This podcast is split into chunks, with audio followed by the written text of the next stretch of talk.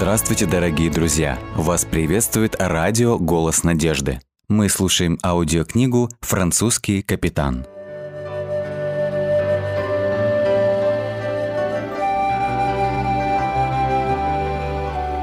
Эпилог. Такова история родоначальника нашей семьи, закончила бабушка свой рассказ двум младшим дочерям, которые внимательно слушали ее. К сожалению, Андрей Ламуро умер спустя шесть месяцев после своего возвращения. Его здоровье оказалось необратимо подорвано всем пережитым. Но я горжусь тем наследием, которое он и Сюзанна оставили нам. Они всегда принимали сторону добра в борьбе со злом а свобода верить и поклоняться Богу с чистой совестью была для них дороже всего на свете. Всякий раз, когда я думаю о них, я тоже готова поступать именно так. Бабушка Маргарет 1905 году, крестившаяся в церкви адвентистов седьмого дня, тоже была частью семейной истории, которая еще не закончена, но продолжается в жизнях ее потомков, разбросанных по всему миру.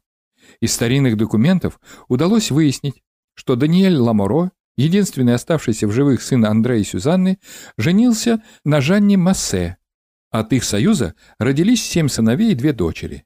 Когда через несколько лет после смерти отца семья Даниэля покинула Нью-Йорк, то поселилась в графстве Путам, в лесной глуши к северу от города. Американские индейцы, населявшие эту местность, представляли постоянную реальную угрозу, а охота с рыбной ловлей были частью повседневной практики поселенцев. Сыновья Даниэля с детства привыкли к суровым условиям уединенной жизни в тех краях. Их жизненная стойкость сделала из них тех самых пионеров, усилиями которых были освоены огромные новые территории и благодаря которым и родилась новая нация. Все семеро сыновей были пионерами в той стране, которая после войны за независимость стала известна как Соединенные Штаты Америки. Большинство из них воевали как солдаты в борьбе между колонией и англичанами. Все они выжили и продолжили расселение на других частях американского северо-востока. Как и во многих семьях пионеров, их более поздние потомки стали судьями, сенаторами, церковнослужителями, учеными, бизнесменами и военными. Но в семье Ламуро с особой любовью и гордостью хранилась история двух простых героев, вышедших из гугенотов – мужчины и женщины, которые готовы были идти на риск отправляясь через бурные моря и океаны в маленьком суденышке в поисках свободы, в поисках шанса жить без страха и оставаться верными своим убеждениям. Комментарий автора. Большинство персонажей в этой истории – реальные люди, чьи имена сохранились в исторических записях. Несколько из них представляют собой собирательные образы, созданные на основе информации об описываемом времени и условиях. Описанные события также являются подлинными, и сведения о них собраны в ходе исследований, проведенных автором.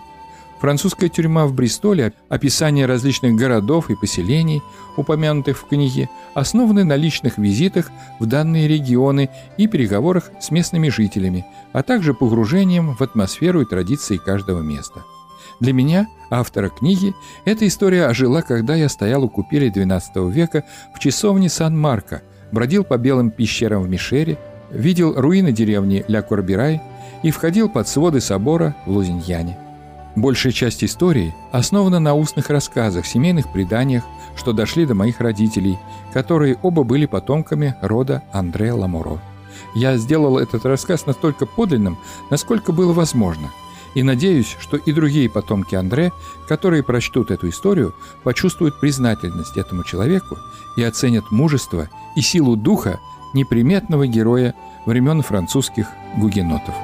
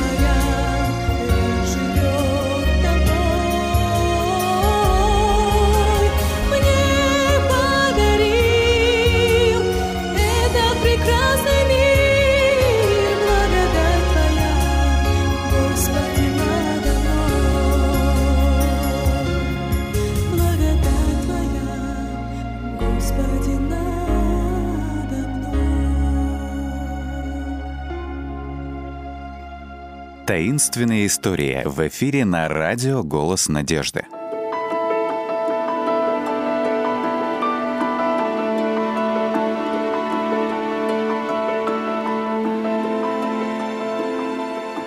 Предисловие. Недаром говорят, что жизнь сложнее и интереснее любой фантазии. Серия книг «Невыдуманные истории» — наглядное тому подтверждение. Очевидцы и участники поразительных историй, случившихся с ними, рассказывают нам о чудесах Божьей защиты и милости. На протяжении многих лет эти рассказы публиковались в популярном журнале «Гайд». Замечательный редактор Лори Пекхэм подарила им новую жизнь, собрав тематические сборники, благодаря чему и получилась эта серия книг. Несмотря на то, что некоторым историям уже почти 100 лет, они интересны и современному читателю. Они вдохновляют, поддерживают и свидетельствуют «Бог с нами, что бы ни случилось». Филипп ловит вора. Филипп и подумать не мог, что удача будет настолько к нему благосклонна.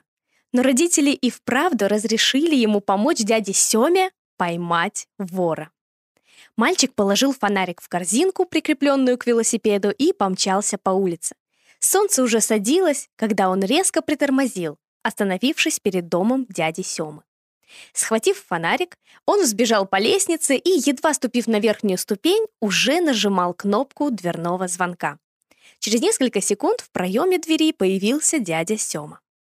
«Здравствуй, Филипп! Рад тебя видеть! Я бы никогда не смог углядеть за целым домом в одиночку». «С чего начнем?» — спросил Филипп. «Ну, во-первых, мы должны устроить тебя здесь. Кровать и прочие хлопоты. А затем, за чашечкой горячего шоколада, я расскажу тебе все подробности», — ответил дядя Сёма. «Звучит неплохо», — улыбнулся мальчик. Дядя Сёма показал Филиппу небольшую комнату, в которой тот смог бы расположиться, а затем пригласил на кухню, где на плите дымился ароматный шоколад. Пока дядя Сёма разливал напиток по чашкам, он объяснил. Вор приходил каждую ночь в течение трех последних суток и украл несколько вещей. В первую ночь это была маленькая застежка для галстука, что я ношу в церковь. Моя тетушка Тамара подарила мне ее много лет назад. Застежка была золотая и, кроме того, очень красивая. а на следующую ночь он стянул колпачок от серебряной ручки. До сих пор не могу понять, зачем он ему, покачал головой пожилой человек. Зачем кому-то колпачок? Почему бы не взять ручку целиком? Филипп лишь пожал плечами. Но прошлой ночью, продолжил дядя Сёма, он взял мои ключи. Их было три. Два медных и один железный. Медные ключи были от ящиков на работе. Я бы не хотел, чтобы эти ключи попали не в те руки. А железный ключ был от задней двери дома. Но я перехитрил вора и сменил замок. Рассмеялся старик. Затем он объяснил Филиппу, что именно планирует предпринять, чтобы поймать злоумышленника.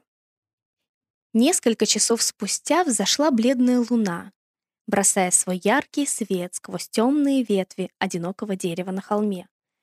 Филипп взглянул на нее, а затем на долину. Было уже около полуночи, но вор так и не появился. Дядя Сёма зашел в комнату, беззвучно ступая в лунном свете. «Филипп!» — тихо позвал он. «Да», — отозвался мальчик. «Видел что-нибудь?» Филипп покачал головой. «Я тоже», — прошептал старик. Он присел на стул и посмотрел в темное окно. «М -м, «Я полагаю, теперь, когда мы подготовились к встрече с вором, он и не покажется», — нахмурился Филипп, и еще долгое время они сидели вместе в тишине. Затем послышался приглушенный звук. Дядя Сёма поднял голову. Ты слышал это? Филипп кивнул. В спальне? Филипп снова кивнул. Идем, скомандовал дядя Сёма. Мальчик встал и последовал за ним на цыпочках. Они остановились у двери в комнату, где обычно спал хозяин дома. Дядя Сёма осторожно посмотрел внутрь через замочную скважину. Постепенно приоткрывая дверь, он заглянул в комнату Затем оглянулся на Филиппа и снова с недоумением посмотрел на дверь. Наконец он повернул выключатель. Яркий свет наполнил помещение, позволяя внимательно осмотреть все вокруг. Ничего. Затем он направился к комоду. «Эй, погоди-ка! Мои часы! Они исчезли!» Филипп помнил те часы. Это были небольшие карманные часы, сделанные из золота. Дядя Сёма поспешно обыскал все вокруг, но нашел только маленькие кусочки яркого пластика. «Хм, интересно, откуда они здесь взялись?» — сказал он, смахивая их в сторону. Филипп вышел из комнаты, чтобы заглянуть на кухню, и вдруг он услышал это. Едва слышный царапающий звук. Звук шел из дальнего угла кухни. Сердце мальчика забилось чаще, а ноги, словно замороженные, не давали ему сдвинуться с места. Филипп прислушался. Наконец он бросился в спальню и позвал дядю Сему. Оба прокрались назад на кухню, прислушиваясь. «Так, хватит! Выходи! Я слышу тебя!» Голос дяди Семы громко прогудел в пустом доме. Филипп включил свет, но, к их удивлению, на кухне никого не было. «Так, погодите-ка секундочку», — заподозрил дядя Сема. Что-то здесь нечисто. Он не смог бы удрать отсюда так быстро. Филипп нахмурился. И вправду. Все окна были закрыты.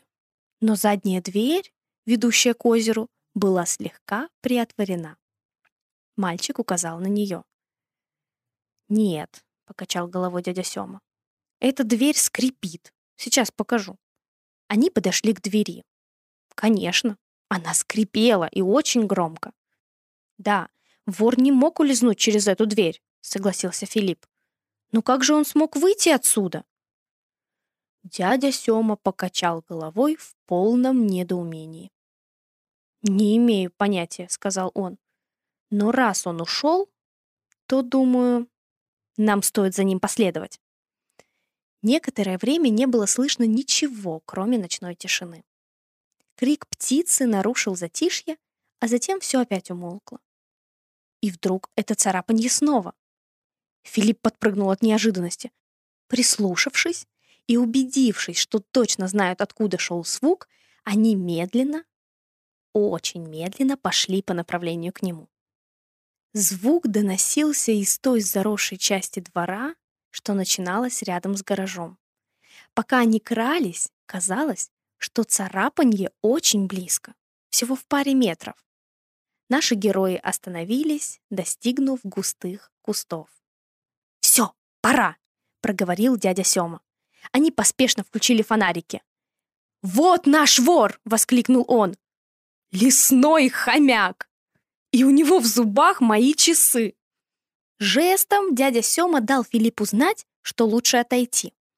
Они отошли на небольшое расстояние и немного подождали в тишине. «Мы никогда не найдем его гнезда, если не последуем за ним», прошептал дядя Сёма. «Он сам нас к нему отведет. Стоит лишь идти за царапающим звуком». Филипп мало что знал о грызунах. «А что, все хомяки крадут вещи?» с любопытством спросил он. «Нет, только лесные хомяки. Они любят яркое. Вот почему он украл застежку, ключи, а теперь и часы. Обычно они оставляют что-нибудь вместо вещи, которую воруют. Что-то вроде торговли, объяснил дядя Сёма. А этот воришка оставил что-нибудь?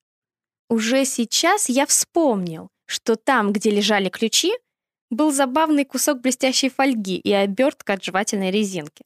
А этой ночью мы нашли кусочки цветного пластика вместо часов. Царапанье раздалось снова.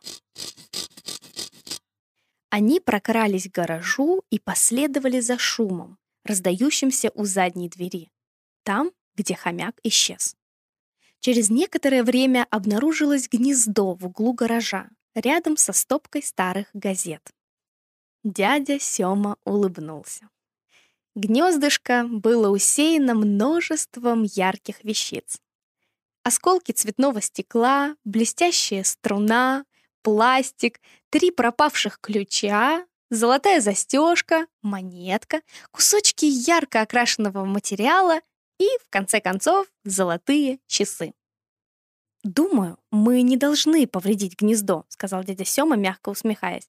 «Я просто возьму ключи, застежку и часы, а наш маленький друг пусть насладится отдыхом.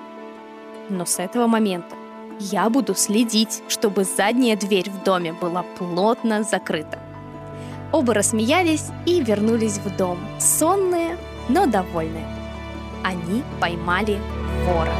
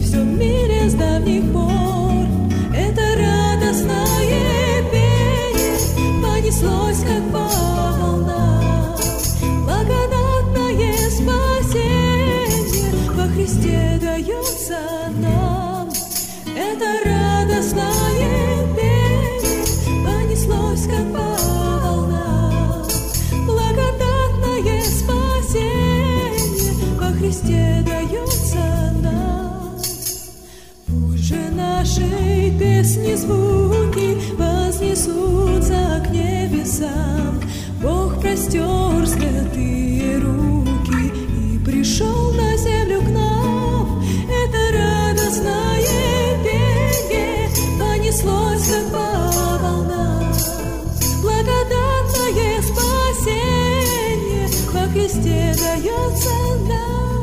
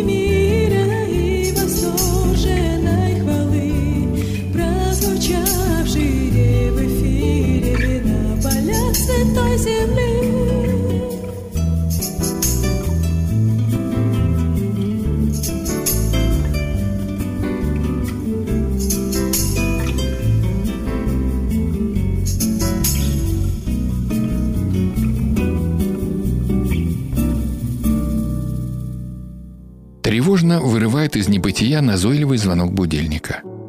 За оконным стеклом промозглая погода. Да и вообще какая-то погода. Скорее, не погода. На душе мерзко. Знакомая картина? Дальше больше. Завтрак. Все насупленные, холодные, отдаленные, колючие. Едим молча. Сумрачно через губу простились и разбрелись кто куда. На учебу, на работу, в магазин. Потихоньку вырулил на остановку. В автобусе духота, все толкаются. В общем, как-то добрался до любимой работы. Рабочий день начался. Правда, начальник сразу же сделал замечание. Не по делу. Обидно. Самоуважение зашкаливает. Со знаком минус. Эх, нет в жизни счастья. А тут еще дорогие коллеги все норовят куснуть, да побольнее. Опять все до боли знакомо. Ну все, вроде бы отбыл положенные часы. Далее следует порция общественного транспорта, а затем приходит унылый вечер дома с вялотекущими перебранками с ближними. Тошно. И тут вдруг удача. Первый раз за весь день. Приятель зашел. Посидели, поболтали. Вроде полегчал чуть-чуть. Правда, знаю, ненадолго. Дело ко сну, а спать-то и не хочется. И так изо дня в день. Надоедливая бесконечная карусель. Узнаете симптомы? Ситуация ясная для специалиста. Хроническая усталость, невроз. Сходил к врачу. Нашлись десяток разных мелких неполадок. Больше туда не пойду. Уж очень муторные занятия. Итак, что делаем? Обращаемся по привычке к старым добрым средствам. Валерьянке, боярышнику и так далее. Не помогают? Тогда что-нибудь покрепче. Транквилизаторы. Не транквилизируют? Ну, вам самая прямая дорога в йогу, цигун, медитацию, мантры, асаны, дыхательные упражнения. Опять ничего не меняется. Тогда... А что тогда? Опять тупик, бессонница, свинцовые веки, тупая головная боль, слабость во всем теле. Неужели ничто и никто не поможет? Правда, в одной древней книге есть такие слова. «Придите ко мне, все труждающиеся и обремененные, и я успокою вас». Научитесь от меня, и найдете покой душам вашим». Это сказал однажды Иисус Христос. Он зовет утомленных жизнью людей и обещает поддержку и утешение. Реально ли это помощь? Как поступить? Ваше мнение –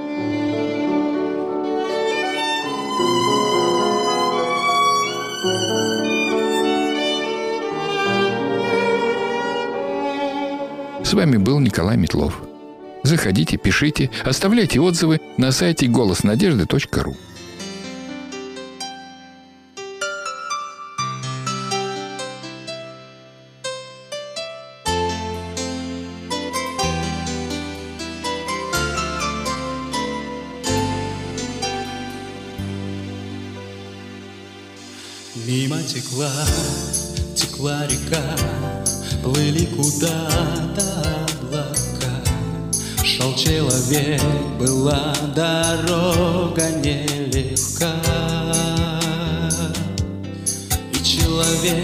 мечтал о том, что он построит где-то дом и поселится счастье с ним в доме одном и поселиться счастье с ним в доме одном.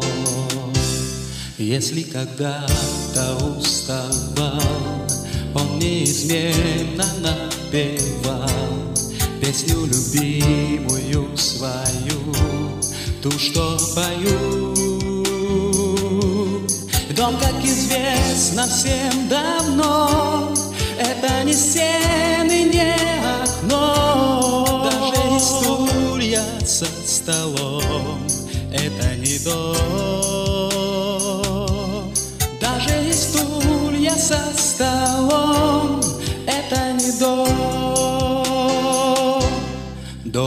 То, куда готов ты возвращаться вновь и вновь, яростным, добрым, нежным, злым, еле живым. Дом это там, где вас поймут, там, где надеются и ждут, где ты забудешь о плохом. Это твой дом.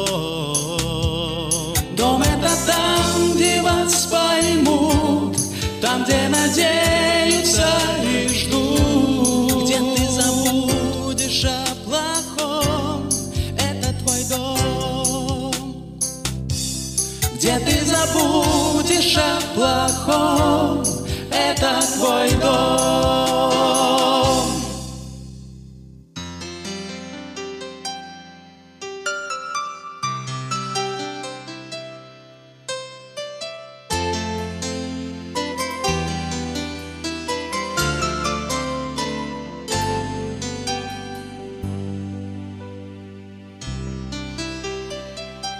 Дорогие друзья, вы можете оставить свои сообщения через WhatsApp и Viber по номеру плюс 7 915 688 7601 или позвонить нам на бесплатную линию, которая работает на территории Российской Федерации. Номер 8 800 100 ровно 1844. 8 800 100 ровно 1844.